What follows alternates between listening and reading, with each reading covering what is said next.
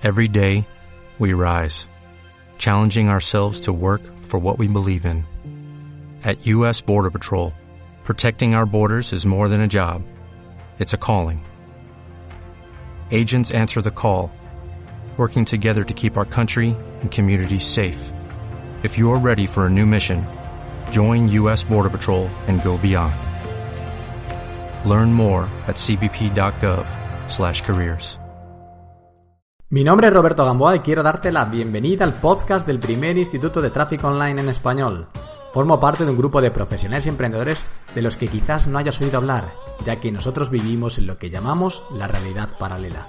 Nosotros hemos entendido antes que nadie el potencial y funcionamiento de los negocios online y esto nos ha hecho conquistar nuestra propia libertad. Algo para lo que desde luego no te preparan en costosos másters o universidades desconectadas del nuevo mercado. Ni siquiera hemos necesitado sus titulaciones. Nosotros ya somos expertos y el futuro es de los expertos. Somos traffickers y esto implica que somos más rápidos, más ágiles, más inteligentes, más libres, pero sobre todo implica que tenemos una misión. Nosotros compramos tráfico y lo convertimos en nuevos clientes una y otra vez. Una y otra vez. Comencemos nuestra misión.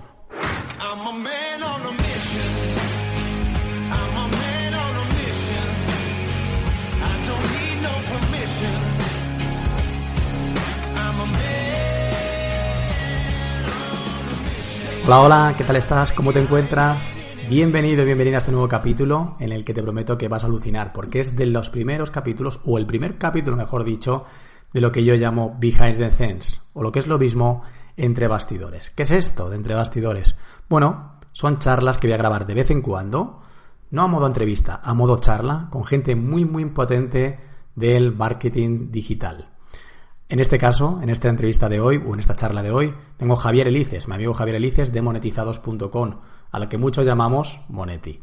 Y en esta charla, como yo digo, entre bastidores, vamos a hablar de esas cosas que no se hablan o que hablamos cuando nosotros nos reunimos entre nosotros uh, para que puedas meter como tu gran hermano, tu ojo de gran hermano, uh, y te puedas como si unir a nosotros a esta charla. Vamos a hablar de cosas que no se hablan en entrevistas, de lanzamientos de seis cifras, de cómo triplicar un lanzamiento de seis cifras inicial, de números de gasto por lead, de coste por lead, de cuánto ha invertido. Vamos a hablar de su funnel evergreen, un funnel evergreen para que compra tráfico cada mes. Vamos a si tenéis que delegar o no delegar la compra de tráfico. Vamos a hablar de métricas, vamos a hablar de secretos, trucos, cosas que muchas veces uh, o que seguro que no te han contado. Uh, estoy, estoy muy, muy, muy ilusionado con este capítulo, pero tengo que decirte algo negativo del mismo. Al final del capítulo, a la última media hora, hay un problema técnico en el cual se escucha un poco con eco a, Javi, en este caso. Y habíamos pensado repetirlo, no repetirlo, pero no hubiera quedado igual de natural. Así que al final lo que hemos decidido es publicarlo tal cual, publicarlo como se grabó. Este es el Behind the Scenes número uno, es el entre bastidores número uno y es tal y cual como quedó. Simplemente recordarte que este podcast está patrocinado por Hotmart España, tu socio para emprender tu negocio digital. Ahora sí, te dejo con este nuevo capítulo, primer capítulo Behind the Scenes, y espero que te guste mucho. Ya me comentas.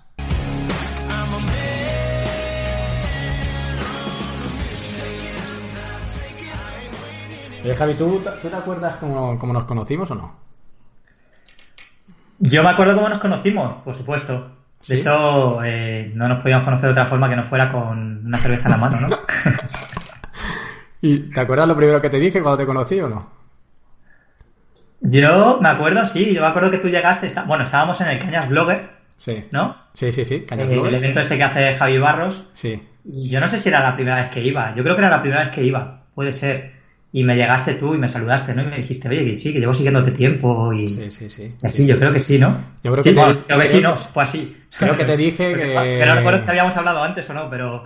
Pero yo sé, me acuerdo que llegaste y dijiste, sí, soy Robert, que llevo tiempo siguiendo, monetizados y demás. Sí, sí, sí. Yo te seguía y creo que te dije algo así, como tú eres el tío que tiene una foto con el fondo amarillo. Puede ser, puede ser. En ese momento aún tenía una foto de cómic en, en, mis redes sociales. Sí, sí, puede ser. De hecho, eh, me pasó lo mismo con Javi, ¿no? Que era como, tú eres el de la foto amarilla. Y digo, sí, tú eres la abeja. ¿no? Que cada uno teníamos una imagen distinta, ¿no? Sí. De, de, nuestra foto. Sí. sí. Sí, Pero ¿no te da la impresión de que ha pasado como muchísimo tiempo desde entonces? ¿Y ha pasado realmente han pasado tres años y algo, finales de 2014, una cosa así, o cuatro años, y a mí me parece que ha pasado una eternidad, que han pasado miles de cosas de por medio. ¿Han pasado solo tres años? No, más, algo más, más, Cuat- más, más, cuatro más bien mejor, cuatro. ¿no? Sí, más bien cuatro. Pero sí, sí, no, no, y claro, no tiene nada que ver eh, todo lo que ha pasado. Y claro, al haber hecho tantas cosas, es como que parece que ha pasado una eternidad. Sí. Y, y efectivamente son cuatro años, pero claro, muy intensos, ¿no? Para- sí, Ahora es cuando te das cuenta de, de todo lo que se ha hecho, ¿no? En, en, bueno, relativamente poco tiempo, según se mire. Sí, todo lo que Sí, estamos sí. viviendo, todo lo que estamos. Al final, la carrera del emprendedor, pero no nosotros porque seamos nosotros, sino que yo creo que casi todo emprendedor. Y de hecho, yo veo, veo fotos, veo fotos de los primeros anuncios que hacía en 2015 por ahí y me veo un deterioro. sí, ¿no? Sí, sí, tío. afectado. Sí, Afectado. sí. Pero eso, eso es porque eh, ten en cuenta que hemos pasado de tener una oficina eh, con una mesa, un ordenador, a tener una oficina con una cerveza en la mano. O sea, al final cuando hacemos reuniones eh, las hacemos en un bar, Robert. Eso O sea, no nos. Y eso, eso también yo creo que afecta. No, pero sí, está claro, está claro que, que, que en estos cuatro años parece que ha pasado muchísimo más porque, porque hemos hecho muchísimas cosas y hemos echado muchas horas y, y seguramente eso haya hecho que hayamos perdido horas de vida, de vida Sí. o años de vida, pero también hemos ganado mucho en felicidad, está claro. Que eh, antes de meternos a hablar de temas de tráfico y no sé qué y no sé cuánto, se me ocurre preguntarte una cosa. ¿Cuál, en estos cuatro años, qué es lo que más te ha gustado de todo lo que has hecho y lo que menos te, te- relacionado con, con tu trabajo, con, con lo que has hecho en tu, en tu negocio y demás? Hombre, eh, yo he dado, ya sabes que en estos cuatro años he dado un cambio radical, ¿no? En, en lo que hacía antes y lo que hago ahora. Sí. Y lo que más me gustó, y, y ya sabes que, que lo hemos comentado muchas veces, ¿no? Fue ese viaje que, que, que nos apuntamos en Londres, ¿no? En el Sí, cual eh, hubo, un, por un lado, un cambio de mentalidad, ya lo hemos dicho muchas veces, ¿no? Ahí es cuando vimos que, que había gente con proyectos muy exitosos y la diferencia entre ellos y nosotros era que ellos lo veían como un negocio, ¿no? Y nosotros aún lo estábamos viendo como un blog o algo así, ¿no? Eso lo hemos comentado muchas veces. Pero aparte también a mí me sirvió para darme cuenta de, de un modelo de negocio que hasta ese momento no estaba explotando y que es el que ha supuesto un cambio, ¿no? Que ha sido el cuando he empezado a, a compartir mis conocimientos de- con una modalidad de pago, ¿no? En crear mis infoproductos, que serían Sí, eso ha sí. sido lo que el gran cambio yo creo que ha habido en, en estos cuatro años, porque tú sabes que en ese momento, ¿no? En ese evento del que hablamos de Londres, Sí. yo acababa de dejar mi trabajo, acababa de salir de la oficina, eh, con intención de no volver nunca, ¿no? De, de dedicarme solo a mis proyectos, y mi idea era el, el bueno, el dedicarme 100% del día a mis páginas web, las páginas web que yo tenía posicionadas en Google, generando ingresos por afiliación, y decía, bueno, si ahora mismo me están dando un sueldo, cuando me pueda dedicar todo el día y no solo las horas que me deja libre el trabajo, eh, puedo escalarlo muchísimo más, ¿no? Sí. Y, y es un modelo que me gusta mucho, es el modelo que enseño ahora, pero sí que es cierto que, que gracias a ese evento en Londres, gracias a, a tener mucho más contacto con gente como tú, como Ángel Alegre eh, y así, ¿no? Pues me di cuenta de que, de que me apetecía mucho esa fase de, de crear un producto y, y hacerlo llegar a la gente, ¿no? Ah. Me motivaba muchísimo la fase de, de la estrategia para darle visibilidad al producto y venderlo y me gustaba mucho el contacto con la gente una vez que estaban dentro de la formación, ¿no? Al final eso es lo que me, me motiva, ¿no? A mí me encanta estar con la gente, me encanta eh, hablar de ciertos temas y eso es lo que daba rienda suelta a eso, ¿no? Que, que me gusta. Sí. Entonces descubrí ese modelo de negocio que, que al final me ha funcionado muy bien, pero es el que realmente me hace sentirme motivado, ¿no? Sí. Entonces ha sido el gran cambio que, que he dado, ¿no? El tipo de, de proyecto que, que llevo a cabo. ¿Y lo que menos te ha gustado en este tiempo? De todo lo que has hecho, consecuencias, daños eh, colaterales de emprender, de tu negocio, no sé. ¿Qué es lo que menos te ha gustado de todo esto? Pues posiblemente el, el coste que, ha- que haya llevado añadido ese, ese, ese cambio ¿no? de, de tipo de negocio. Yo me acuerdo de una conversación que tuve contigo cuando te acuerdas que acabé el primer lanzamiento, Sí. que era la primera vez que vendía yo algo en mi vida, y, y de repente pues me planto con que entran 250 personas a mi formación, ¿no? Sí. personas que, que han pagado 500 euros por entrar a tu formación. Es como, wow. Entonces eso era la primera vez que lo hacía y me entró una responsabilidad tremenda. Es decir, madre mía, esta gente que ha pagado por esto. Y, reconozco que al principio, cuando empezó a entrar todo el mundo en la formación, eh, me sentí un poco desbordado, ¿no? Y yo me acuerdo que en esa conversación que te decía, te dije, joder, Robert, con lo a gusto que yo estaba con mis páginas estas de afiliación, ¿por qué me meto en estos líos, no? De estar ahora recibiendo miles de emails de, alumnos y demás, ¿no? Entonces, eh, el fallo y el aprendizaje que tuve ahí fue el que no puedo hacer algo como eso yo solo. El, el que si realmente quería hacer algo grande, a nivel de resultados y a nivel eh, de, de la experiencia que tienen las personas una vez entrar, estaba claro que tenía que montar una estructura debajo, pues, con gente, con un equipo y demás. Entonces, el fallo para mí ha sido dedicarme desde un principio todo yo solo a hacer todos los pasos que tienen que ver con el negocio, en vez de, de contar con personas que sean especialistas en, en cada una de las fases, ¿no? Sí.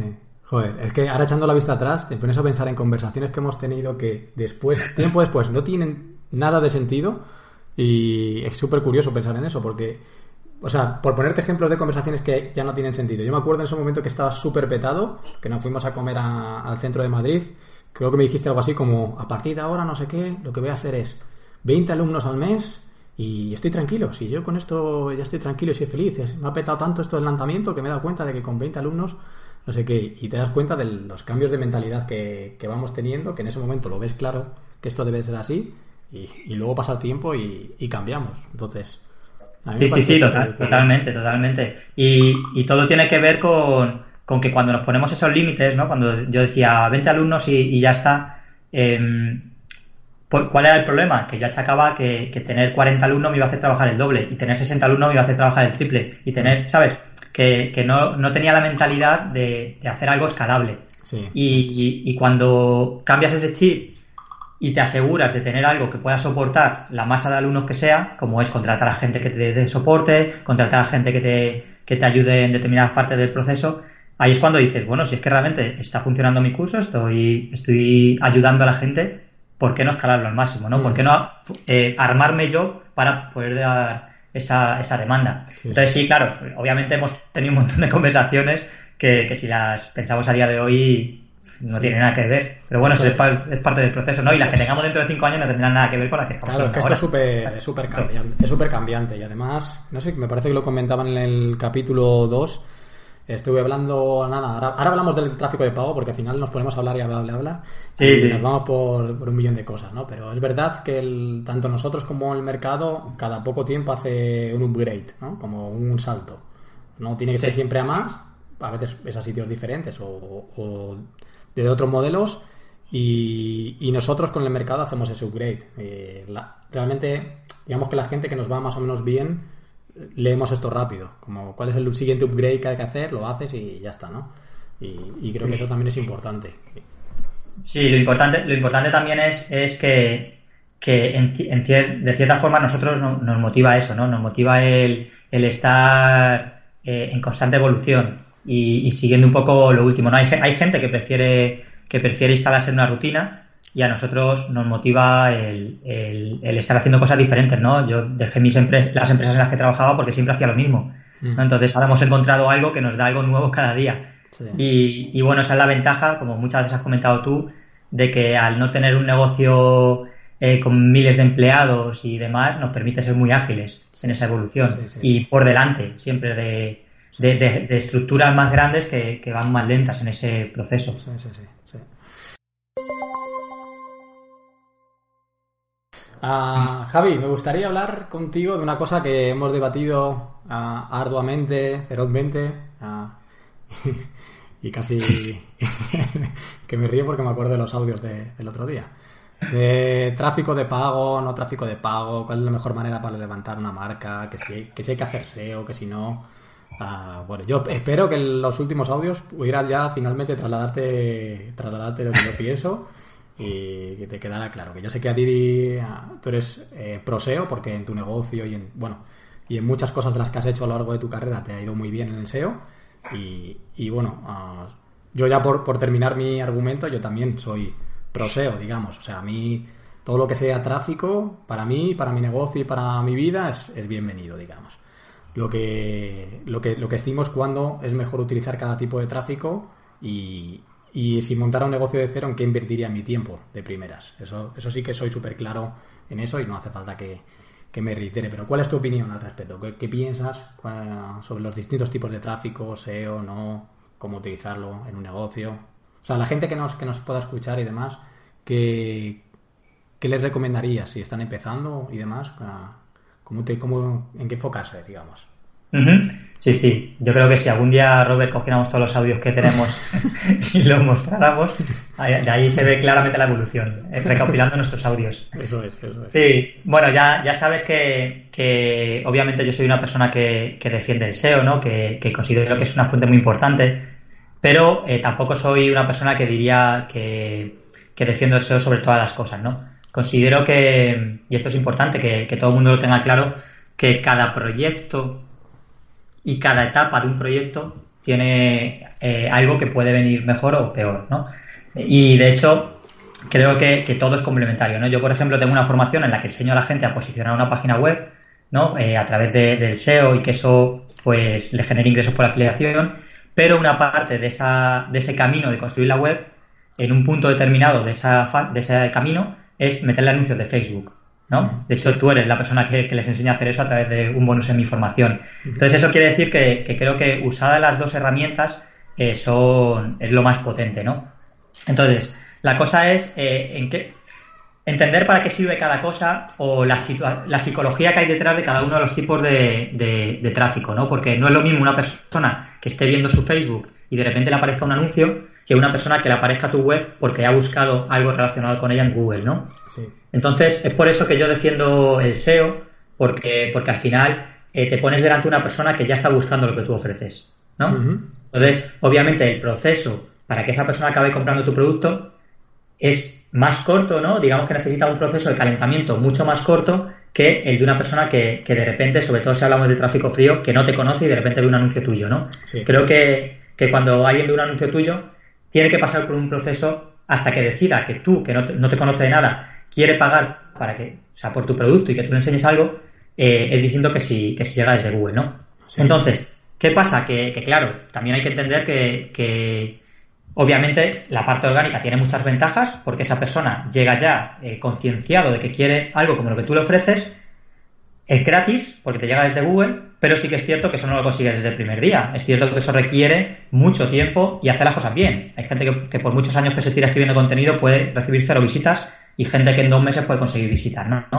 O sea, requiere hacer las cosas muy bien. Es un proceso muy largo. Entonces, ¿qué pasa? Que yo no descuidaría esa parte, pero sí que es cierto que no me esperaría a poder conseguir ingresos por esa parte, sino que si desde el primer día puedo poner a prueba mi producto y puedo poner a prueba incluso mis contenidos para ver si gustan o no, yo metería anuncios de, de pago, ¿no? Entonces, eso es lo que yo recomiendo, que desde un inicio de, pro- un producto tú inviertas en, anuncios de pago para poder recibir tráfico. Para si tú tienes, por ejemplo, vendes un producto y estás creando un funnel de, o sea, un, proceso de venta para dar a, a conocer tu producto, desde el primer día le metería eh, visitas de, Facebook, porque eso es lo que te va a permitir el probarlo, el ir ajustando las piezas, el ir viendo lo que te funciona.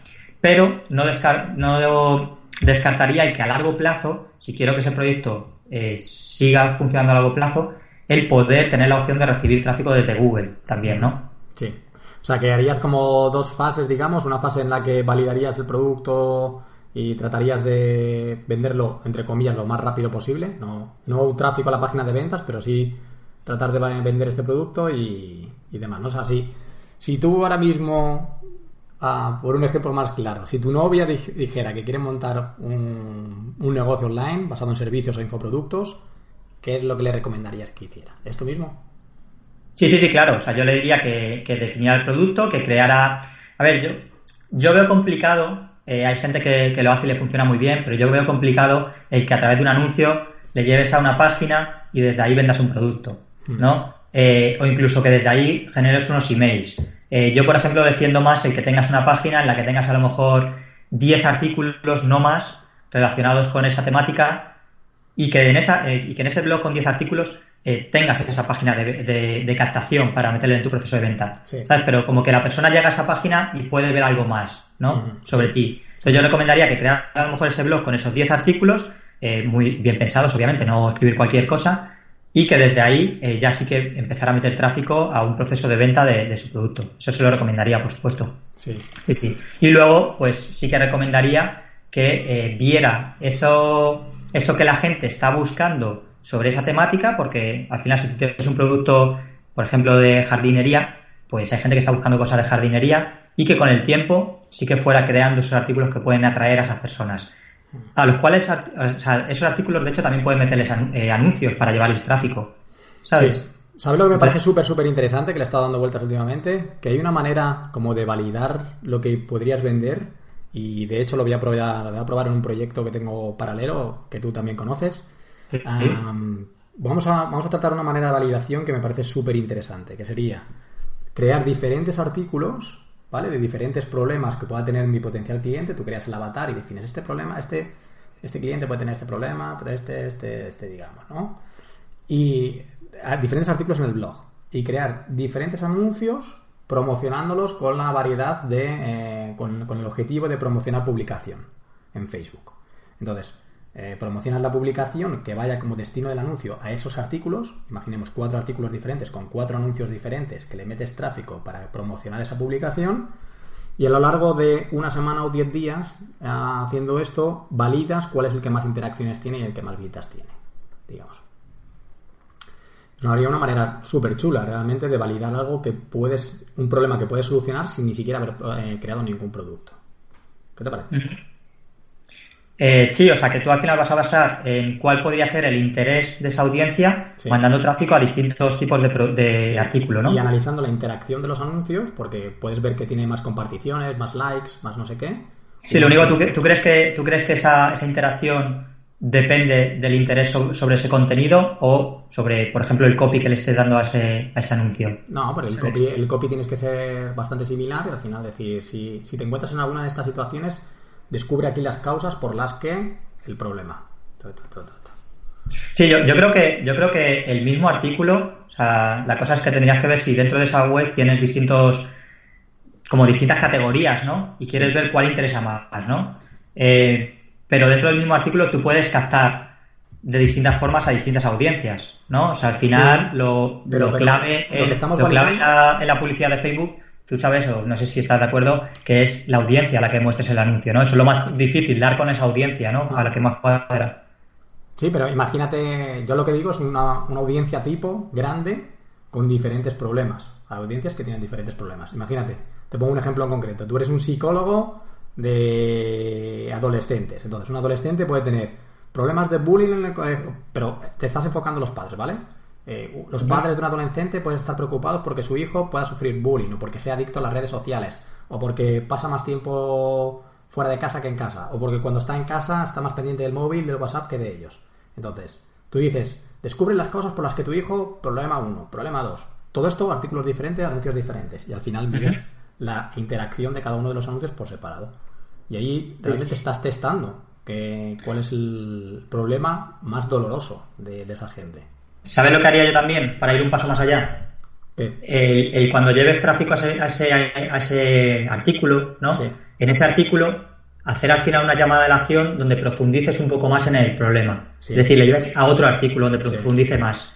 Y entonces tú puedes medir los que ven los dos artículos. Mm. ¿Sabes? Entonces tú generas como eh, dos artículos por cada una de esas temáticas que estás diciendo tú y luego otra forma de medir esa forma, ese, es cuál interesa más es ver cuál ha tenido más doble visión, ¿no? O sea, cuál han visto los dos artículos de, de esa serie. Sí, doble visión o lead magnet o... o- Bueno, ya que- lead magnet ya captas el lead, pero bueno, puedes ir generar audiencias eh, antes de pedirles el lead magnet de, de, bueno, del interés que han visto dentro de la página. Mm. Porque yo considero también que es importante eh, el que dentro de la página puedan ver que, Sí, sí, sí, que hay- digamos.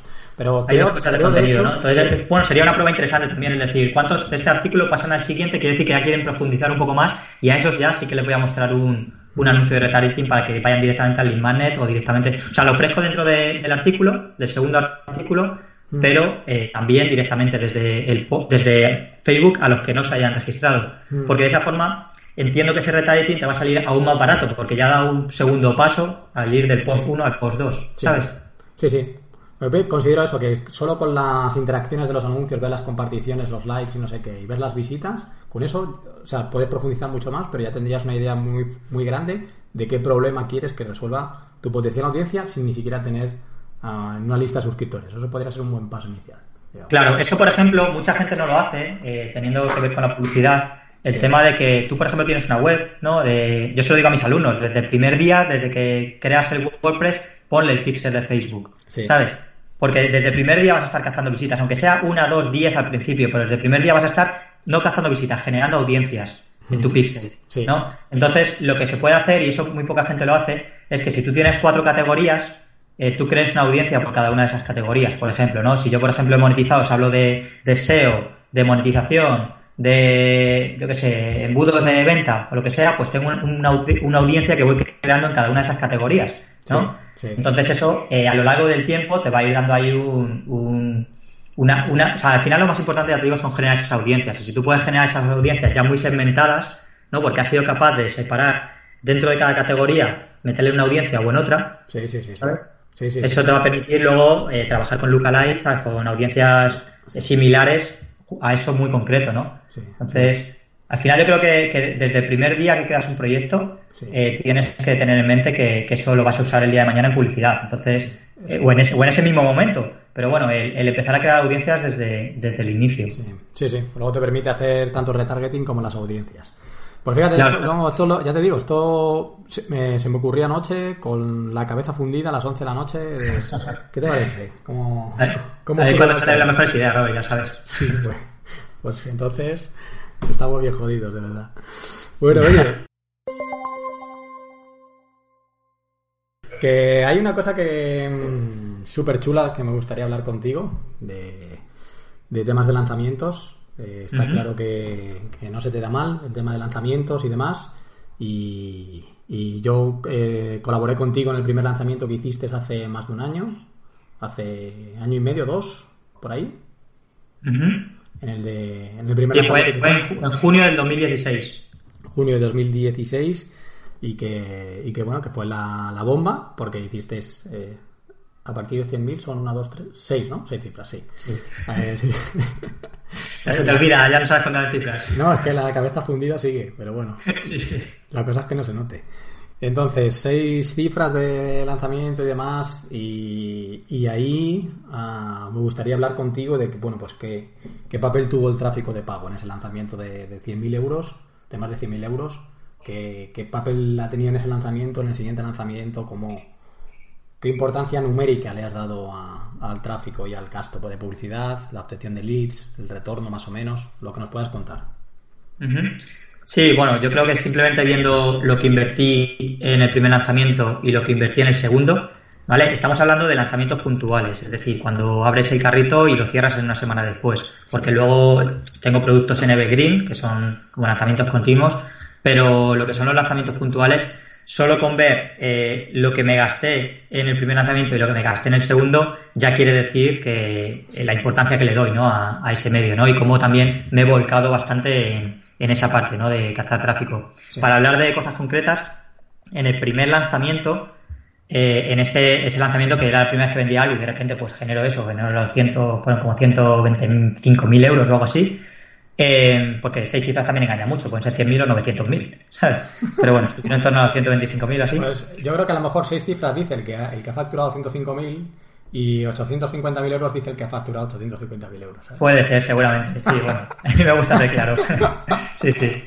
Entonces, bueno, son 100, eso, 125.000, pero bueno, eso es lo de menos, ¿no? El sí. caso es que, que yo en ese momento me gasté eh, como unos 750 dólares en el lanzamiento completo, ¿vale? Te hablo de captación, más luego de, de la parte de retargeting, en todo el proceso de la venta, ¿no? Me gasté como 750 dólares, que claro, pues en ese momento, para mí que no había vendido ningún producto, pues me parecía pues una cantidad bastante eh, interesante, ¿no? Sí. Eh, el siguiente lo hice en noviembre del 2017, es decir, había pasado un año y medio, y, y me gasté como casi 7.000 dólares, ¿no? Estuve multiplicando como por 10 de la inversión. Ostras, sí, sí. Entonces, está claro que, que, por un lado, he aprendido mucho más, y por otro lado, eh, soy más consciente de la, de la importancia que, que eso ha tenido, ¿no? Y, y, de, y del bien que te puede hacer un proyecto para, para hacer un buen lanzamiento. Sobre todo, a mí me interesa y donde invierto más, más cantidad Sí. es cuando quiero conseguir personas nuevas, ¿no? En el tráfico frío, digamos, ¿no? Claro, el tráfico frío. Al final, yo creo que, que Facebook Ads es, es una herramienta perfecta, Facebook Ads o cualquier otra de tráfico, pero bueno, yo me, me encargo ahora de Facebook Ads, empezar a explorar otras, pero por ahora es la que hago. Sí. Y, y yo creo que es perfecto para llegar a personas que no te conocen, ¿no? De hecho, yo excluyo a gente de- que me conoce. Claro. Creo que es como la forma más rápida de decir, venga, voy a, tengo, sé que algo que tengo algo bueno, sé que funciona, pues voy a llegar a cuanta más gente mejor fuera de, de mis fronteras, ¿no? Entonces, eh, está claro que, que en ese caso, pues he hecho mayor inversión. En el primer lanzamiento conseguí unos 500 leads con Sí. la publicidad. En el segundo lanzamiento conseguí como 5.000 con la publicidad. 5.000 con... De, los 7.000 euros que te gastaste no solo fue en conseguir tráfico frío. No, eso fue, fue el gasto completo de, de la campaña. Vale. En solo la captación me gasté creo que unos 1.000 dólares o así. Eh, a tráfico frío, porque luego puse también, eso en el segundo lanzamiento, ¿vale? También puse anuncios a gente de mi, que había visitado mi blog, pero en-. Intentando captar a personas que no me conocían, gasté como unos mil dólares o así. Vale. ¿Cuántos- Eh, cuánta, gracias. ¿Cuánta gente captaste que no te conocía?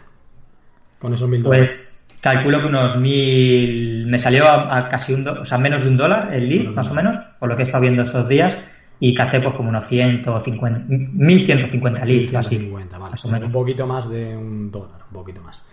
Y ves al final por qué termino por qué termino dando caña y todo esto, tío, porque joder, es que es así, ¿no? Cuando yo empecé era para tener una audiencia, para vender algo tienes que tener mil suscriptores. No sé, o sea, yo realmente no puedo calcularlo ni, ni sería muy osado si lo calculara, pero de todo el mundo que ha intentado por medio del blogging y crear contenidos y coger el mejor plugin para captar suscriptores, si dijéramos que el 100% son todos los miles de miles que lo han intentado, ¿cuántos crees que han conseguido esos mil suscriptores para, para, gene- para vender, tío? ¿Cuántos? Es que no- No, no, el proceso para eso es muy largo, muy largo. O sea, hay gente que lo consigue rápidamente, pero porque, bueno, pues hace otras acciones como eh, darse a conocer rápidamente en los de otras personas, el moverse haciendo networking y demás, eso te permite hacer esas suscripciones, pero eh, sin, sin todo ese esfuerzo que requiere, está claro que, que conseguir esos ese número es solo a través del tráfico de pago. Lo único que yo tampoco estoy de acuerdo en, en la afirmación de que para, para empezar a vender algo tienes que tener mil suscriptores. O eso también lo dicen con, cuando hablas de incluso de visitas de Google, ¿no? Que para empezar a generar No, no, ingresos. no, no, no, no, no, yo te digo que cuando yo empecé, 2014 y tal, como que la, la gente que estaba en el momento decía, céntrate en crear contenidos, en crear una No, comunidad. no, por eso, por eso, todo". te, te estoy diciendo lo mismo, que, Sí. que, que considero que el proceso es muy largo para, para llegar a esos mil suscriptores si lo haces de esa forma. Sí. ¿Sabes? Está claro, o sea, que, que a día de hoy puedes acelerar muchísimo más. Pero lo que, lo que digo es que, que no hacen falta mil suscriptores para, No, no, claro, para empezar a no, vender, no, no. sino que de- con el tráfico pago desde el primer día puedes estar vendiendo un producto, Sí, sí, sí. ¿sabes? O sea que, pero sí, yo no estoy de acuerdo con esa afirmación de que, de que tienes que hacer eso y luego ya empiezas a, a, a crear un producto y demás. Yo creo que, que hay dos caminos, ¿no? El, el camino largo y el camino corto, que dicen, ¿no? Ahora mismo se está hablando mucho de eso, a lo mejor. Y, y yo no considero que, que haya que hacer. O sea, yo ahora mismo estoy más, lado de, más del lado de, de hacer el camino corto. Sí. ¿vale? De, de- de desde el primer día empezar a meter anuncios y, y empezar a, a ofrecer algo, ¿no? Estoy, estoy más del lado de eso. Pero sí que es cierto que, que lo que yo destacaría aquí es que el punto en el que empiezas a hacer eso, el momento en el que empiezas a hacer eso. ¿Vale? O sea que yo creo que, que hoy teníamos un potencial tremendo para, para gracias a, a- a exponernos delante de la gente a través del anuncio de pago, Sí. eh, para vender nuestros productos, pero sí que es cierto que mucha gente eh, se está llevando una decepción y eso también creo que es importante para nosotros y es, y es un poco responsabilidad ¿no? de la gente que estamos haciendo a lo mejor las cosas eh, a un nivel o lo que sea, el, el que sean conscientes de que o sea, la gente se lleva una decepción porque hace eso, desde el primer día crea un producto, pone anuncios y ve que no vende, ¿no? Entonces, eso al final puede dañar a, a- a mucha gente que no se lance a hacerlo. Completamente de acuerdo. Yo, yo nunca defenderé eso. Pero si haces eso y no te funciona, la única responsabilidad no es de, de si tienes autoridad o no, si tienes marca o no. También hay mucho de marketing. Porque yo sé gente y, y conozco casos de gente que no les conocen de nada, no tienen nada de autoridad y son capaces de hacer un marketing tan bueno que las cosas que hacen las se venden. Sí, Entonces, sí, por, por supuesto, sí. Sí, lo que, lo que yo ahí entraría en debate es de, de si luego realmente eso que han vendido eh, les, les aguanta en el tiempo. Es decir, yo puedo hacer un marketing tremendo y venderte una cuchara de palo, ¿sabes? Pero si, si realmente pretenden con esa cuchara de palo eh, hacer maravillas, eh, luego no va a ser así. Entonces, la primera vez yo voy a vender una cuchara de palo muy bien, pero luego no me van a volver a comprar o, o no van a No, tener tío, resultados esas no, no, pero, pero es que aquí el error es, es asociar un buen marketing a, a un producto malo. O sea, puedes hacer un buen marketing sobre Claro, un producto bueno. efectivamente, ahí, ahí es donde quiero llegar. Sabes que, que yo considero que, que obviamente no todo es poner un anuncio. Obviamente detrás del anuncio hay un marketing bueno, Claro. ¿no? Sí, que sí. es lo que dices tú. Sí. Y, y ese marketing bueno lo puedes acelerar desde, desde los anuncios, por supuesto. La cosa es que, que ese producto sea bueno y ahí habría que, de- que entrar en, en cómo hacer que el producto sea bueno o, o en qué momento crear un producto para que este sea bueno. ¿no? Está claro que, que tú puedes hacer todo el marketing, pero si quieres que- tener un largo recorrido en esto, pues tienes que asegurarte que la gente que lo compre tu producto esté muy contenta. O, o ¿no? profundicemos, Entonces, profundicemos más todavía. Eh, Sí, sí. em, eh, la autoridad, la autoridad para ayudar a vender, desde luego. Eh, si tienes autoridad, pues el nivel de ventas va a subir mucho. ¿No hay maneras de hackear la autoridad también? Es decir, yo no, pero yo no, yo no diría autoridad tampoco, ¿eh? Yo diría eh, conocimientos. Es decir, eh, con- demostrar que tú sabes hacer lo que, lo que estás enseñando. O tú o tu equipo, no tienes por qué ser tú el que tengas el conocimiento. Sí. Pero que sí, sobre todo en caso de que vayas a dar un soporte, demostrar que esa persona que va a dar un soporte tiene esos conocimientos. Sí. ¿Sabes? Sí. O sea, y eso al final se, se demuestra, el, bueno, pues el, el- el enseñando que tú tienes experiencia en eso que estás enseñando, o tu equipo, o la persona que vaya a dar soporte. No, pero, pero, pero, bueno, eso también es cierto, pero si hablamos de tratar de vender lo más rápido posible, un producto que sea bueno, sin engañar a la gente, con un buen marketing, otro de los factores, como te decía, es la autoridad. Entonces, para generar autoridad rápido, eh, también hay maneras de hackearlo. Es decir, si yo ahora mismo creara un producto desde cero del que eh, no tuviera todavía autoridad, o tú, estoy seguro que lo primero que haríamos es lo que hemos hablado muchas veces que hizo Erico y demás, ¿no? Como coger un grupo de gente y, y ayudarles de una manera muy profunda para, para eh, profundizar tanto en el método que vas a enseñar, mejorarlo, como en crear esos casos de éxito que avalen que lo que tú haces es bueno. Entonces, Ujú. ese también sería una manera de... Sí, sí, claro, claro, efectivamente. Sí, sí, sí, sí, está, está claro. A ver, ahí cuenta, contamos una cosa. O sea, ahí estamos hablando de lo mismo, ¿no? O sea, tú obviamente tienes los conocimientos para poder conseguir el caso de éxito de esas personas. Sí. ¿Sabes? O sea, a lo mejor a ti no te conoce nadie, eh, tú nunca has enseñado a nadie, pero eres capaz de enseñar a, a cuatro o cinco personas que, que lo peten, ¿no? Hablando claro. ¿Sabes? Y eso es lo que eh, luego va a hacer que sí, que, que puedas vender ese producto a más gente. Ese, esa, esa estrategia, como dices tú, hackear la, la autoridad, se puede hacer, ¿no? Es el, el demostrar que... Pero ahí siempre estamos hablando de lo mismo, estás demostrando que lo que tú haces funciona. Claro, sí, sí. ¿Sabes? Sí, sí, sí. Sí, sí, sí, no, esto está claro. Tú, yo, de hecho, es una, una de las vertientes que, que se hace mucho ahora, es el, el arrancar con un programa en beta, volcarte mucho en esas personas, ¿no? Como, bueno, pues lo que habéis podido hacer muchos. Y, y cuando esas personas funcionen, te han ayudado a modelar realmente lo que les hace falta y eh, el que luego puede demostrar que lo que tú estás diciendo funciona. Y esa es la autoridad que se puede conseguir hoy en día en, en muy poco tiempo si con ese gran esfuerzo de conseguir que esas personas vean resultados, ¿no? Sí, sí. Pero O correcto. Eso sería, eso sería, yo creo que ahora sería un modelo muy, muy bueno para alguien que está, que está empezando, ¿no? El decir, mira, defino un producto más o menos, eh, creo anuncios, hago una campaña de marketing, obviamente esas son palabras mayores, porque luego hay que saber hacerlo, pero bueno, Sí. hago una campaña de marketing, lo vendo a tres, cuatro personas y me vuelco con ellos para que vean resultados. Sí. Y eso me va a ayudar a, a definir el producto, definir cómo, eh, qué realmente necesitan esas personas para aprender y para ver resultados. Y luego cuando ya puedo decir a la gente, mira, yo hago esto porque estas personas lo han hecho y, y aquí está mi oferta. Eso ¿No? es. Sí. Sí. Me suena. Yo creo que de esta forma, eso, eso hace, eso hace unos años lo hacían muy pocos. No estaba, no, di- no di- quiero decir de moda, pero que no era algo que se, que se hacía mucho, o por lo menos no se daba visibilidad. Sí. Ahora lo está haciendo cada vez más gente. Yo creo que efectivamente la, la forma más rápida de, de empezar y, y poder en poco tiempo ver resultados. Súper. Vale, tío. Que mm, más cosillas del lanzamiento. a- O sea, por reconducir el tema al lanzamiento, tú hiciste el lanzamiento, seis cifras eh, y demás. eh, tuviste un buen retorno de inversión, más o menos aproximadamente. ¿De cuánto? Con ese gasto. Pues mira, eh, en el segundo lanzamiento eh, ya sabes que... primero, primero, estamos en el primero. Estamos en el primero.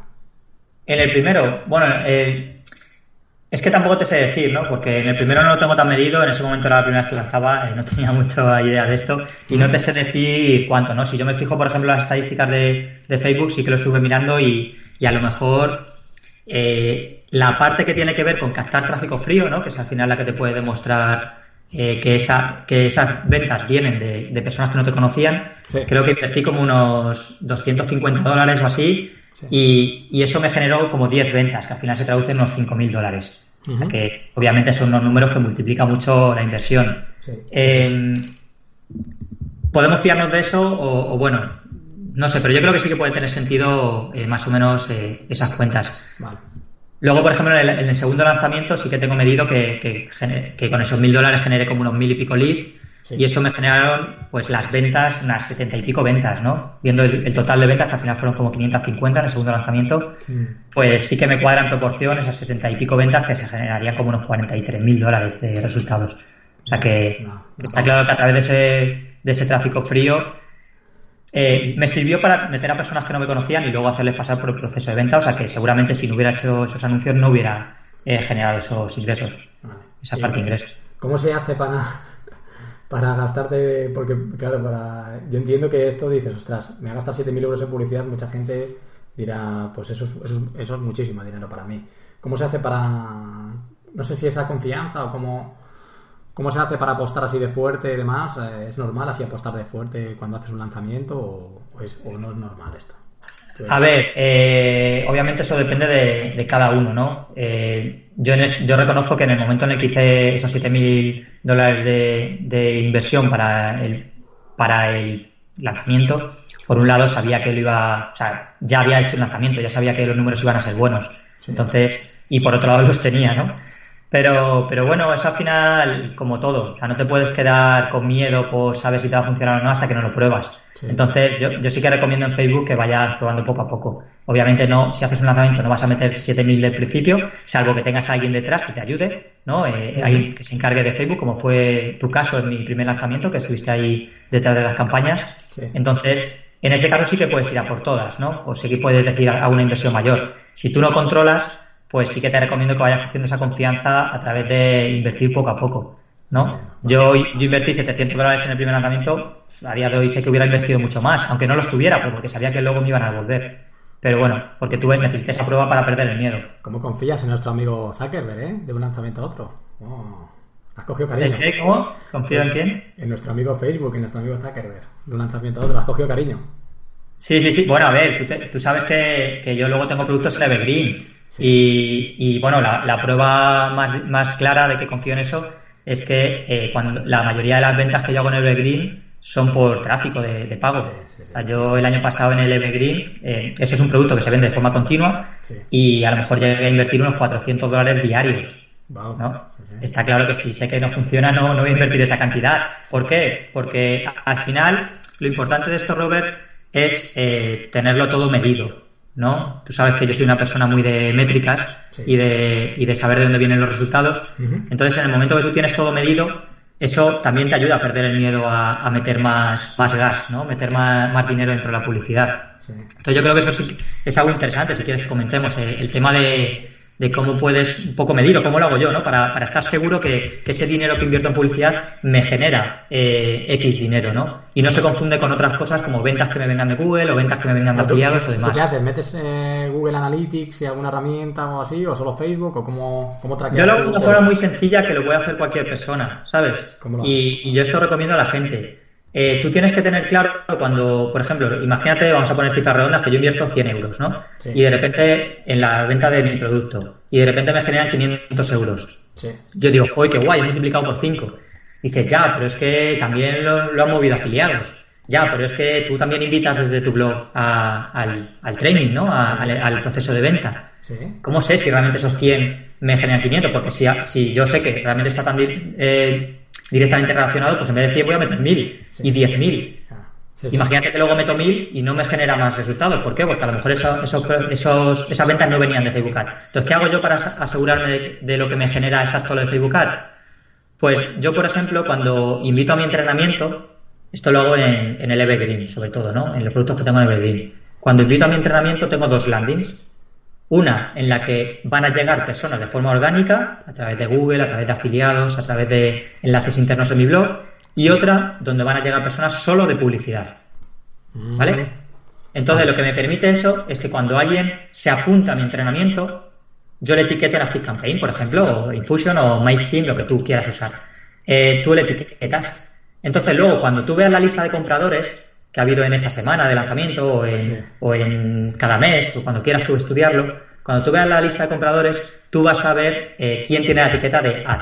Sí, pero, ¿Vale? pero una cuestión que estamos siempre fastidiados con este tema. Si alguien compra con otro email y tal, esto, ¿cómo? O sea, quiere decir, lo, lo, da- lo pasas por encima en plan de, bueno, hay fallos colaterales en el sistema, no es perfecto. Sí, O- sí, a ver, no hay ningún fallo perfecto. O sea, no hay por ahora, eh, salvo herramientas muy caras como Wicked Report y parecidas, eh, que te hacen ahí unas atribuciones de tal, eh, obviamente puede haber fallos, sí. Sí, sí, sí. Vale. Pero bueno, pero más o menos eh, sí que yo, por ejemplo, que estuve todo el año midiéndolo eh, durante lanzamientos todas las semanas, eh, durante meses, eh, sí que son números que, que cuadran, ¿no? Con, con esa venta. Vale, bueno. Y, y bueno, entonces yo hago eso, ¿no? Entonces eh, lo etiqueto de una forma u otra. Entonces yo lo que hago luego es que tengo un este muy simple donde mido ciertas métricas y cada semana que hago un lanzamiento en Evergreen eh, voy tomando nota de esas métricas.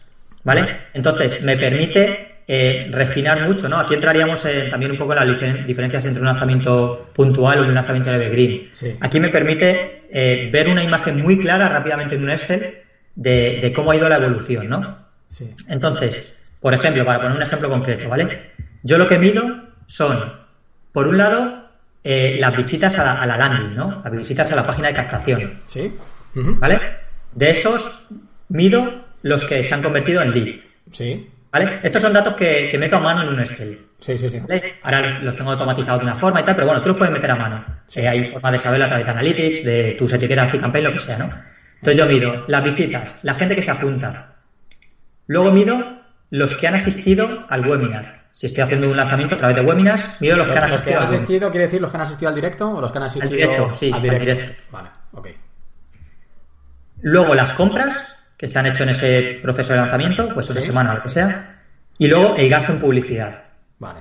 ¿Vale? Entonces, con esos datos que yo meto a mano, me permite eh, luego sacar unos porcentajes, como por ejemplo el porcentaje de, de inscripción en la landing, Sí. porcentaje de, de asistencia al webinar, Sí. eh, porcentaje de conversión de personas que se inscriben al entrenamiento y acaban comprando, ¿no? Eso ya se hace de forma automática jugando Más o menos en el Evergreen, ah, cuando tú invertías más un euro, ¿cuánto, ¿cuánto retorno te traía más o menos el Evergreen? Yo del año pasado, en todo el año, eh, generé como eh, un ROI de 3. Vale. De 3 de, be- de beneficios. Eso quiere decir que de cada euro yo ganaba 3. ¿Y los anuncios eh, iban a algún artículo preventa o iban al, al opt-in del training directamente? Lo bueno, a ver, yo he probado muchas cosas. Lo bueno de, del Evergreen, y por lo que me gusta a mí ese modelo de, de negocio, más que lanzamientos puntuales, aunque también los haga, es que me permite ir ajustando piezas y probando muchas cosas, ¿no? Yo he probado eh, anuncios directos a la página de, de, de venta, ¿no? O sea, perdón, de- del training. He probado a un post y desde ahí al training. He probado reproducciones de vídeos simplemente y luego un retargeting a, a la página de venta. ¿Qué te ha No, ahí, lo bueno de hacerlo de forma continua es que puedes probar muchas cosas hasta que veas lo que te funcione. ¿Un artículo te funciona mejor poner un artículo entre medias o no? Eh, realmente convierte peor, es Sí. decir, te genera más conversiones directamente mandándoles a la página del webinar Sí. y, y a día de hoy es lo que yo más exploto, el mandar directamente a la página del webinar. Vale, eso te crees que te ha funcionado mejor, vale. Sí, Eh, lo el- yo, la clave yo, por poco- ejemplo, perdona, eh, lo que no, o sea, uso menos artículos, o sea, anuncios a, a artículos, porque yo eso sí que lo hago de forma orgánica. Es decir, Sí. yo a la gente que, que visita mis artículos de forma orgánica, sí, Sí. que les hago luego retargeting en, fe- retargeting en Facebook, para, eh, para invitarles al webinar. Entiendo, entiendo. ¿Sabes? Ah, yo creo que la clave del, del tema de webinars automatizados y funnel evergreen y todo esto es encontrar el punto medio en el que eh, indoctrines un poco a la persona, digamos, en el que la calientes antes de la venta, pero, pero o sea, ese calentamiento cuesta dinero, ¿no? Entonces, es como encontrar el punto justo de qué tiene que ver esa persona antes de comprar, digamos. Y, y para mí eso tiene mucho que ver con el conocimiento, el grado de conocimiento que tenga esa persona sobre el problema que tiene y sobre tu solución. Eso es, eso es un análisis en profundidad que es, que es bueno hacer. Porque en función de eso puedes saber, eh, si no tienes ni idea de que tiene un problema, pues seguramente primero tengas que descubrirle que tiene un problema, ¿no? Tiene más sentido que invitarle a una solución que seguramente para esa persona Claro, eh, claro. le suena, Claro. suena chino. Sí, sí, a ver, está claro que, que- que da igual la captación si luego les mandas a un sitio que, que no, que no les, o sea, no les educa, ¿no? De esa forma, que pasen de no conocerte a querer aprender de ti. Sí. Eh, está claro que, que lo importante es la estrategia que hay detrás, ¿no? Que eso al final, tú cuando enseñas, por ejemplo, en tu curso de, de Facebook, no enseñas a hacer un anuncio en Facebook, haces- enseñas cómo a través de un anuncio de Facebook entrar en toda una estrategia después, ¿no? Sí, sí, sí, Entonces eso está claro que es lo inicial. Pero sí que es cierto que, que con el tema de las métricas que te comento, Sí. eh, te permite muy bien, y eso también lo explicas tú muy bien en tus entrenamientos, te permite muy bien saber cuál es la fase que falla, ¿no? Sí, sí. Entonces yo eso lo veo muy claro, porque yo si veo mis números del Evergreen, veo que los porcentajes se mantienen muy constantes. Entonces si yo veo que los porcentajes se mantienen muy constantes, pues voy a meter más gasolina, voy a meter más, más inversión en publicidad, ¿no? Sí, sí, sí, sí, sí, sí. Si, por ejemplo, veo que, que el fallo es que la gente no va al webinar, pues voy a hacer una acción muy concreta para asegurarme que ese porcentaje de, de asistencia al webinar sea mayor, porque yo sé que luego el webinar me convierte casi siempre tanto por ciento. ¿no? Entonces, al final, el tener ese Excel tan claro es lo que te permite ver qué pieza tienes que tocar y te permite hacer esos cambios y esos ajustes dentro de todo el proceso de venta. Lo malo que tiene Facebook y que mucha gente, claro, cuando, cuando me oye hablar de ello, no sé qué, dice, pero yo no entiendo nada. O sea, si tú tienes una cosa que tú metes un euro y sacas tres, ¿por qué no metes un millón de euros y ganas tres? Claro. Pero es que Claro, el- claro. no, no es eh, la progresión, digamos que no es lineal. No, no cuesta el mismo, lo mismo un lead cuando estás invirtiendo 100 euros al día que cuando estás invirtiendo 500 euros al día. Y ese es el- Claro, pero es importante ir viendo esa evolución ¿no? de, en ese este, porque tú ves que cuando vas subiendo el presupuesto se te van yendo los números y dices, ostras, entonces es que tienes que tocar la pieza de otra forma. Y tú ahora, ¿qué, recomendarías tú en ese, en ese escalado, por ejemplo? En decir, vale, estoy invirtiendo 10 euros al día, quiero subir a 50, a 100, a 1000 euros al día. Mm, digamos que habría dos fases. Una fase en la que el escalado es lineal o casi lineal, como tú decías, y una fase en la que ya has encontrado tu límite en función de tu audiencia. No es lo mismo una audiencia eh, amplia como madres embarazadas que una audiencia más pequeña como la mía, que es gente que tiene un negocio. Entonces, encontrar ese punto, digamos, en el que por- si, invi- si invierto más, no voy a tener más leads, sino que voy a pagar más por cada lead, e ir a, a otra esfera, digamos, a otro avatar.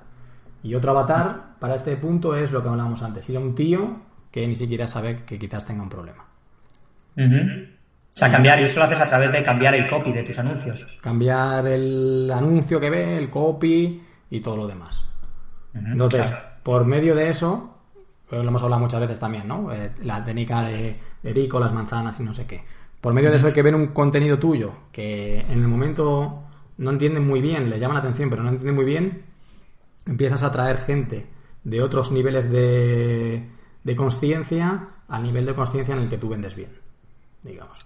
Claro, entonces ahí, ahí, pero ahí tú tienes que, tú tienes que tener preparado tu, tu proceso de venta, tu estrategia, o sea, digamos tu funnel, de- el contenido que hay dentro de tu estrategia de venta, tienes que tenerlo preparado para llegar a ese nivel. O en ese momento es cuando dices, voy a llevar mi, mi proceso de venta un poquito más atrás para captar a personas que están un poquito más Mm, no, atrás o sea, yo lo que me pasa a mí, lo que yo creo que le pasa a todo el mundo y, y lo que es lo natural es que tú cuando encuentras algo que funciona, apretas el acelerador hasta que hasta que no funciona.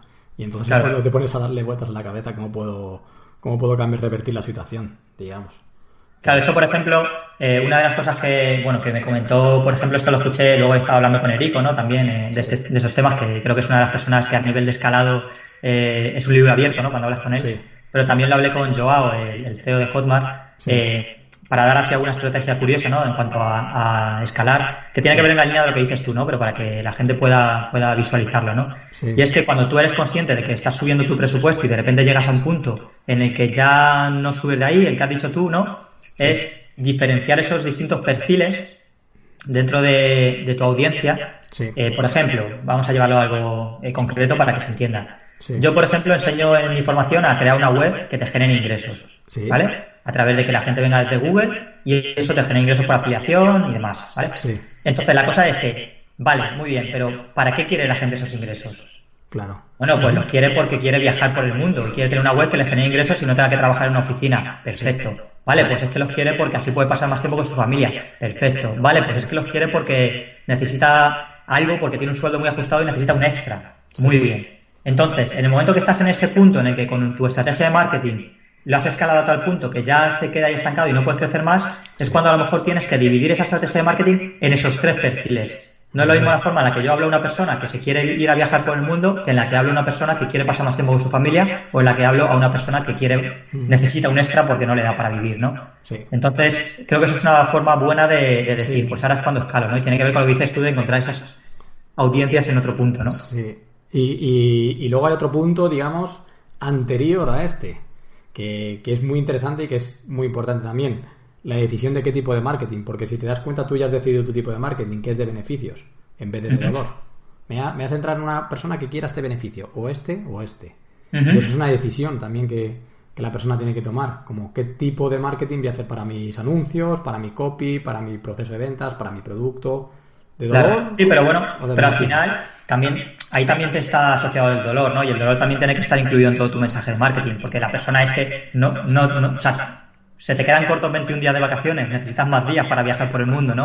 O sea, al final también estás atacando a- al dolor, o me- no, no pasas tiempo con tu familia, o estás todo el día trabajando, ¿sabes? Y te gustaría tener algo que te permitiera trabajar, o sea, estar más tiempo con tu familia. O sea, al final, definir esas categorías, tú defines de la forma en la que quieres hablarles, y obviamente vas a tocar las dos cosas, tanto los beneficios como ese dolor que están teniendo. Sí, sí. Genial. Oye, de esto del lanzamiento, este del último brutal que hiciste, de porcentajes, tú que le das mucha caña a afiliados también, ¿qué porcentaje de ventas le atribuyes a afiliados, a tu blog, al tráfico y demás? Eso, eso es otra parte que, que- que no hemos comentado, ¿no? No hemos sacado el tema. ¿Y dónde, dónde englobarías tu afiliados? ¿En tráfico orgánico o de pago? Pues ni una ni otra, ¿no? No sé. A ver, es orgánico porque tú no estás pagando por ello en publicidad, pero es de pago porque luego tú le pagas a esa persona una comisión, ¿no? Entonces es- está ahí una línea, ¿no? Es como una tercera rama a lo mejor, ¿no? Sí, es una tercera rama, yo creo. Sí, sí. Yo le doy eso, eso, igual que hemos hablado de las diferencias de tráfico orgánico, llámese Google, y tráfico de pago, llámese Facebook Ads, hay una tercera rama que también funciona con sus reglas distintas, ¿no? Que es el tráfico de afiliados. Y, y la diferencia es que eh, esas personas no están buscando lo que tú ofreces, como sería lo de Google, Sí. pero tampoco tiene un proceso de calentamiento tan largo como sería Facebook Ads tráfico frío, porque ya vienen recomendados por una persona de autoridad. Sí, sí, ¿no? Entonces el camino es distinto. En ese caso tú sabes que yo le doy bastante importancia y ha sido una de... O sea, aparte del escalado de inversión en Facebook Ads, uno de, de los puntos importantes para llevar el, el lanzamiento de los 120 y pico mil iniciales a los 320 y pico mil que han sido en este último lanzamiento, Sí. eh, ha tenido que ver con eso, con el escalado en publicidad y con eh, trabajar mejor y con mejores afiliados, ¿no? Hmm. Y yo, yo sé que, por ejemplo, está rondando un 40% o así las ventas que han venido de, de afiliación. Es una pasada, ¿eh? Es una pasada, claro, porque al final es, es un arma muy potente, que, que son personas que ya tienen una autoridad que están hablando de, de tu producto, ¿no? Yo algún Entonces, día haré algo bien con el tema de afiliados, algún día, porque si me va bien sin nada de afiliados, algún día llegar al 40% de, de algo con tema de afiliados estaría súper bien. Claro, no, no, tú ahí tienes un camino por recorrer bastante interesante. Sí, Sí, sí, sí, sí. sí. No, eso es, es- ya te digo, es una tercera rama que, que yo considero que es bastante importante. Y, y yo la uso mucho, al final yo estoy especializado en, en de afiliación, ¿no? Es como el método que yo defiendo de monetización. Eh, y bueno, pues entonces eh, es algo que, y es en lo que trabajaré mucho este año también, ¿no? Para, para que la gente también pueda conseguir estos resultados. Entiendo. Pero sí, sí, y luego, y luego dentro de ese 60 restante, Sí. pues a lo mejor sí que metía, no sé, a lo mejor puede estar en un 20-40 lo que sea de anuncios a lo mejor y, y un 40 lo que sea de, de- de gente que estaba ya en mi lista o de gente orgánica. Entiendo. Pero claro, un 20% sobre un lanzamiento de 300 y pico mil euros, está claro que es Es una buena cantidad. Una pasada. Y de hecho, el 40% que viene de tu lista, quién sabe si esos fueron captados por anuncios también. Un porcentaje. Claro, claro, efectivamente. Al final ya te digo que, que lo de las atribuciones es, es un mundo bastante complicado. Yo vengo de eso. Yo vengo de la analítica, eh, de, de gestionar campañas de publicidad, los resultados de campañas de publicidad de empresas muy grandes, como Emirates y demás. Sí. Y, y los sistemas que tienen para atribución, para saber exactamente dónde vino la venta, son avanzadísimos. Claro. ¿no? Entonces, obviamente, a nuestro nivel no, no llegamos a ese punto, pero sí que te puedes hacer una idea y. eh, bueno, que es que ahora que lo estoy pensando, de este 20 tráfico que viene de tráfico de pago y un 40 de tu lista, a mí me cuadraría que de los 40 10 se fueran al otro lado, porque son muchos, muchos meses captando leads de... pues, Claro, de- claro, efectivamente. A mí me, Sí. me cuadraría que estuvieran súper igualados, no sé, o sea, es imposible de, de decidir, ¿no? Pero... Es complicado porque también mi blog empezó en el 2007, ¿sabes? O sea que, que al final hay 11 años ahí de, de personas que están en mi lista y demás también, ¿no? Hay gente que lleva 10 años en la lista. Sí. Obviamente no sé si esas personas son las que comprarían eh, a día de hoy, pero Sí. es complicado. O sea, está claro que, que ha habido un escalado y, y que los números dicen que, que efectivamente la inversión en publicidad ha, de- ha hecho un retorno muy grande. Eso no, no hay duda. Aunque y sobre todo cuando lo, cuando lo separo en el Evergreen, sí que veo que, bueno, que, que mejor que un depósito en el banco, yo meto dinero en Facebook Ads. Eso es lo que decía, una curiosidad. Eh, hablando con Erico ahora en Colombia, me decía, yo, yo es que no compro, yo no compro una casa, yo vivo de alquiler. Y yo, pero tío, pues si tú tienes un montón de pasta, ¿por qué, por qué no te compras una casa? Y dice, guau, es que, yo qué sé, 200.000 euros que me gusta, que me compro una casa, prefiero meterlos en Facebook Ads. ¿Sabes? Vivir de alquiler. O sea, como, sí, es verdad, tiene sentido. Oye, Ese tío tiene ahí a 20 tíos que le compran tráfico y otros 20 que analizan los datos, no sé qué. Bueno, eso- pero, pero Robert, eso, eso también es otro tema, el, el tema de, de si hay que delegar esta parte o no, ¿no? ¿Tú qué opinas? ¿Qué opinas? ¿Hay que delegarlo o no hay que delegarlo? ¿Qué, ¿Cuál es tu opinión? Pues a ver, yo te digo una cosa. eh, yo ahora mismo considero que, que controlo de anuncios en Facebook, ¿vale? Considero que tengo bastante conocimiento. De hecho, si yo pongo esto de en las estadísticas pones duración total, yo veo que creé mi, mi, mi cuenta de Facebook en el 2008. Sí. ¿Sabes? O sea, que llevo tiempo poniendo anuncios de Facebook. Obviamente no al nivel en el que lo pongo ahora, pero yo- desde el 2008 ya, había, ya estaba poniendo algunos Tú anuncios. fuiste un beta tester de estos en San Francisco, estuviste ahí. Seguro que me tomé alguna, alguna copa con Mark Zuckerberg y no lo recuerdo. Seguro. No, pero el caso, el caso que te digo es que, que yo controlo, pero sí que es cierto que a día de hoy, si quieres hacer ese escalado, si quieres conseguir buenos resultados, eh, es una dedicación exclusiva. Sí. ¿Sabes? Y eso, y eso tiene que ver también con, con el futuro, ¿no? Que si quieres ahora comentamos de, de dónde lleva la publicidad o, o cuál es el futuro, ¿no? De esto, de esto. Y, y tiene que ver con eso, con que a día de hoy no es algo de poner un anuncio y echarte a correr y, y túmbate y ver resultados. No, hay que estar, Sí. eh, si quieres escalar, ¿no? Hay que estar retocando las piezas constantemente, ¿no? Sí. Y, y bueno, esto, esto hace que, que al final necesitas. Yo tengo ahora mismo, a día de hoy, bueno, eh, gracias a- al programa este que has sacado tú y demás, eh, tengo un- una persona que va a trabajar full time, ¿no? Porque, porque ajustar estas piezas requiere un trabajo constante de, de estar mirando. Entonces, yo sí que recomiendo, por un lado recomiendo que, que se- entiendas del tema, es decir, que tengas unos conocimientos básicos del tema, puede ser, yo que sé, imagínate hacer una formación como la tuya, que ya te da una imagen muy clara de, de qué consiste, Sí. pero que luego lo delegues. ¿Sabes? Eso te va a permitir, primero, que no te timen, porque todos lo sabemos, igual que en el mundo del SEO hay agencias que, que a las cuales les pagas y no te valen para nada, pues en el mundo de los anuncios habrá gente que, que igual, que, que les pagas y no te valga para nada. ¿no? Entonces el hecho de que tú en- entiendas algo de ello te va a permitir el delegarlo mejor. Pero luego sí que dentro de tus posibilidades te recomiendo que lo delegues, porque te va a permitir escalar mucho más tus resultados. Y enfocarte en lo bueno, en lo que realmente tienes que hacer tú, ¿no? Y Parece, sea bueno. parece correcto. Que lo que tú comentabas, no sé, a lo mejor la gente que no, que nos oiga no, no sabe lo que es. Tú estás en el programa de, de becarios del Círculo Interno Ajá, y sí. vas a comenzar con una persona que va a estar formada por mí en la compra de tráfico y que va a estar durante un periodo de beca trabajando en tu, en tu proyecto. Entonces, Eso es, sí, sí, sí. Este es el, este es el objetivo, que, que haga multiplicar tu proyecto. Y, y, bueno, como comentaba en el capítulo 1, esta es un poco la, la misión ¿no? en, la que, en la que me veo hoy en día. Y me parece rescatable eso. Am, el concepto el concepto de no, te- no me timen, que está bien, y el concepto también de saber lo que tiene que hacer un trafficker o una persona que te gestione las campañas por ti, porque he oído casos de gente que me ha llegado y me ha dicho, oye, no sé qué, es que, mira, contraté a no sé qué persona y no estoy contento porque yo le puse a venderme el Triguare y no lo vendía bien. Claro.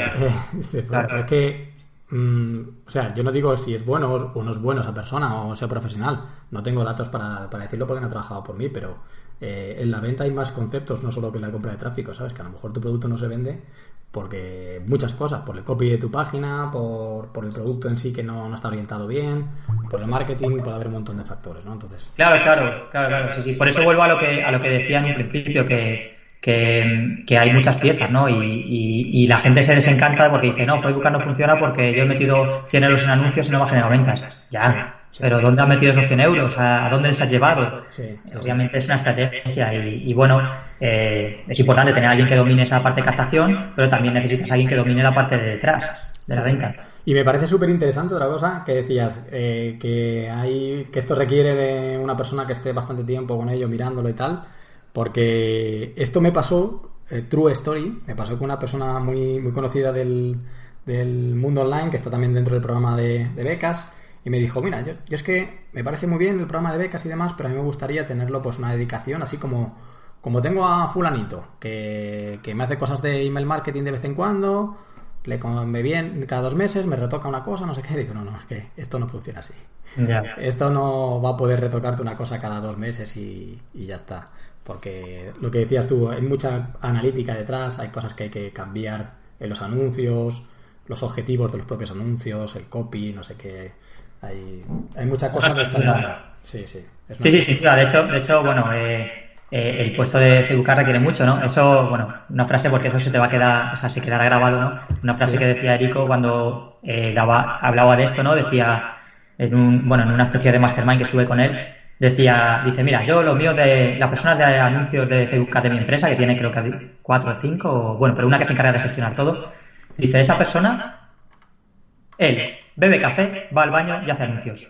Eso es lo que hace. Bebe café, va al baño y hace anuncios. Es como, sí, sí, es que tienes que estar inmerso en eso, ¿no? Y, constantemente estarás pensando nuevas estrategias y constantemente estarás haciendo nuevas cosas.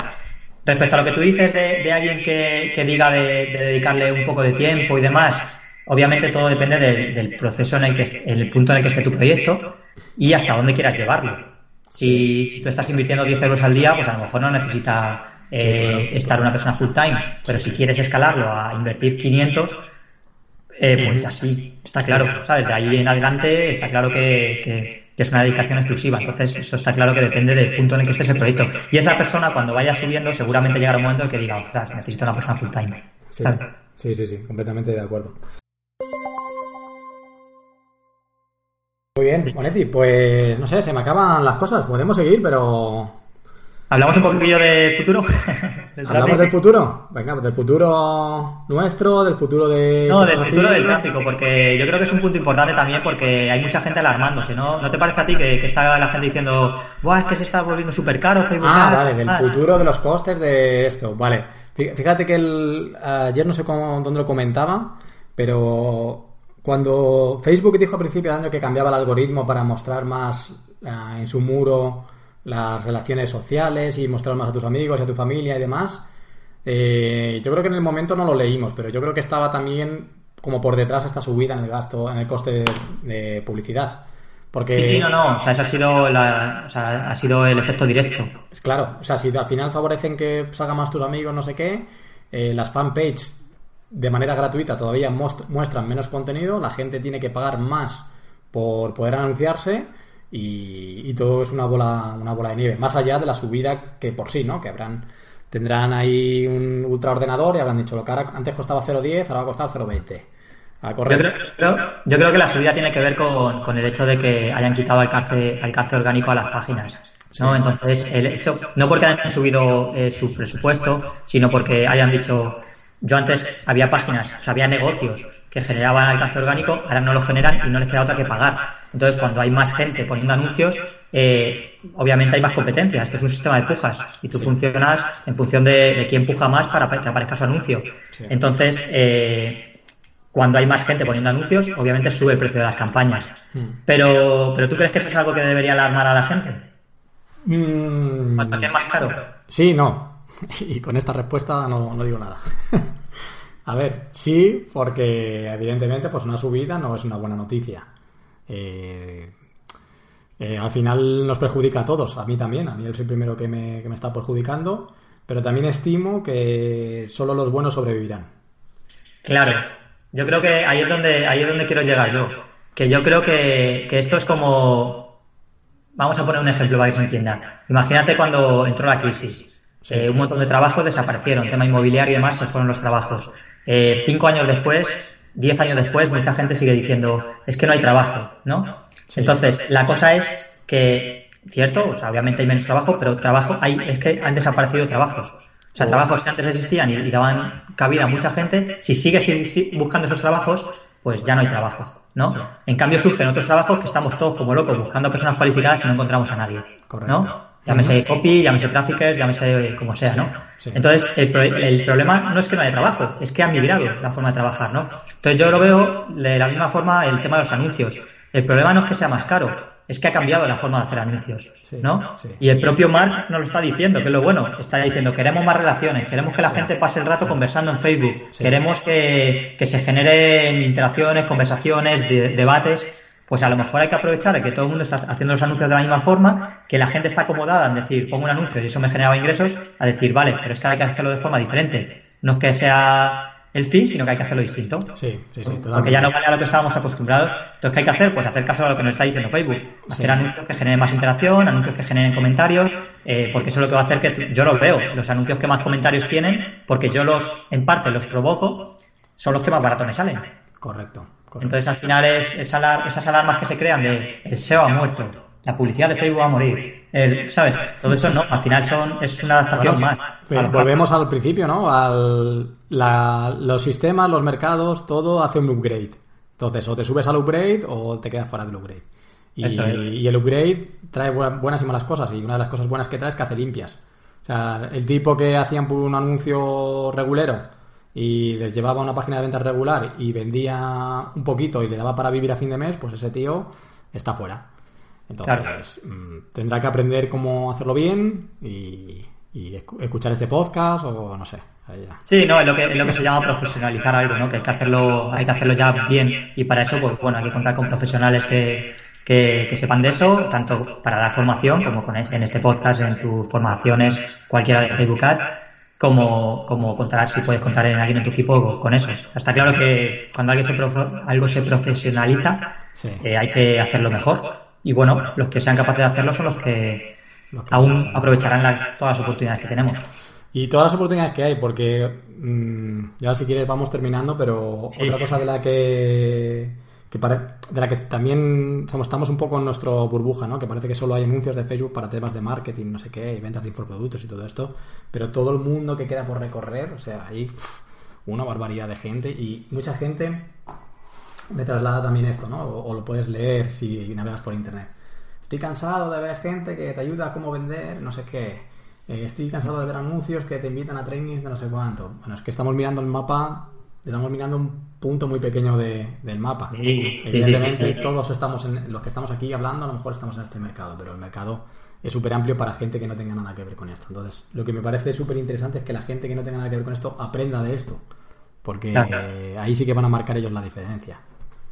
Sí, por supuesto. Y luego también el futuro está en, en mirar más allá de, de lo que digo yo, el patio del colegio, ¿no? De, de nuestro círculo más cerrado. Eh, hay millones de personas ahí fuera que, que les interesará lo que nosotros ofrecemos, ¿no? Entonces hay que, ahí está la importancia de ese tráfico frío, ¿no? El saber encontrar a esas personas. Sí, sí, ¿sabes? Y, llegar mucho más allá de, de esas personas que te conocen, de esas personas que pueden decir estoy cansado de que se haga esto, pues más ya, pero es que hay mucha gente a la que le ayuda, millones de personas ahí fuera, ¿no? Sí, y sí. esta es una buena forma de, de encontrarlas. Muy bien, Javi. Pues nada. Vamos a estar hablando ocho horas. Bueno, no sé cuánto tiempo llevaremos, tío, ni idea. no lo sé, pero. Ah, ¿Más de una hora? Sí, ¿eh? Sí, sí, Seguramente. Claro, ¿y esto, en qué lugar deja esto a los, a los capítulos que yo voy a hacer de 18 minutos y de 20 minutos? Deja a la altura del, del. Bueno, esto, esto son las conversaciones que tenemos tú y yo, Robert, con una cerveza en la mano y al final no hemos podido trasladarlo de otra forma. Hace que no quedamos también, ¿eh? Tenemos que vernos.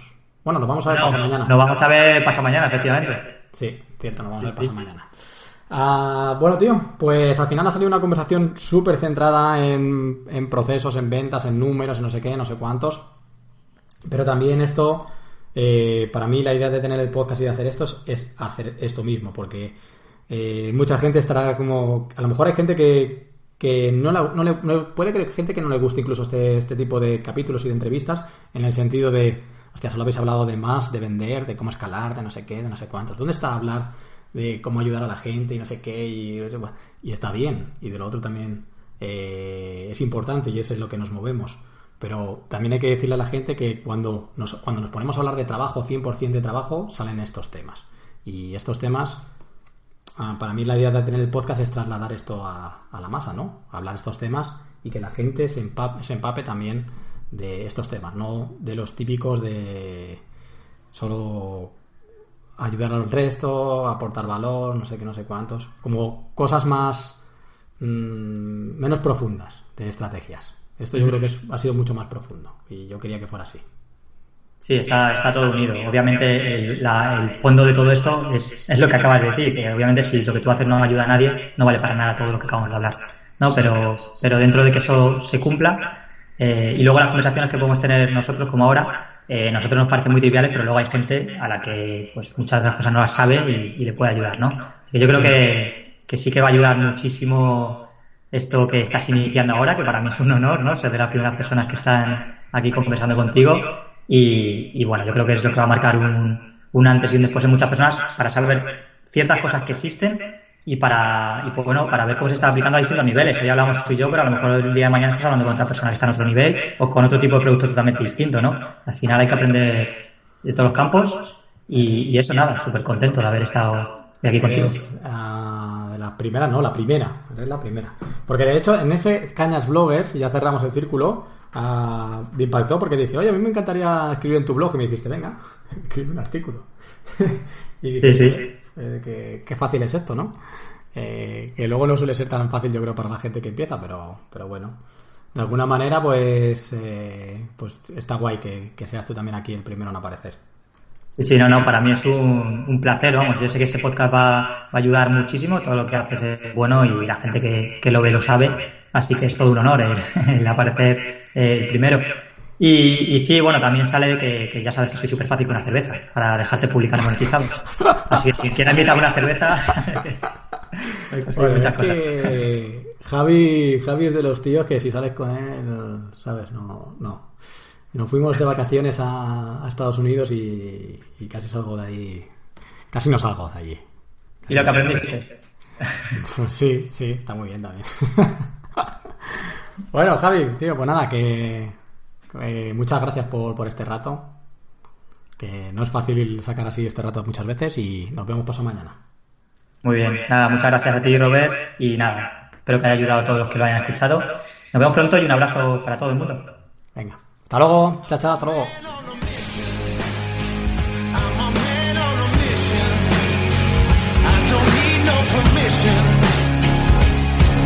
I'm a man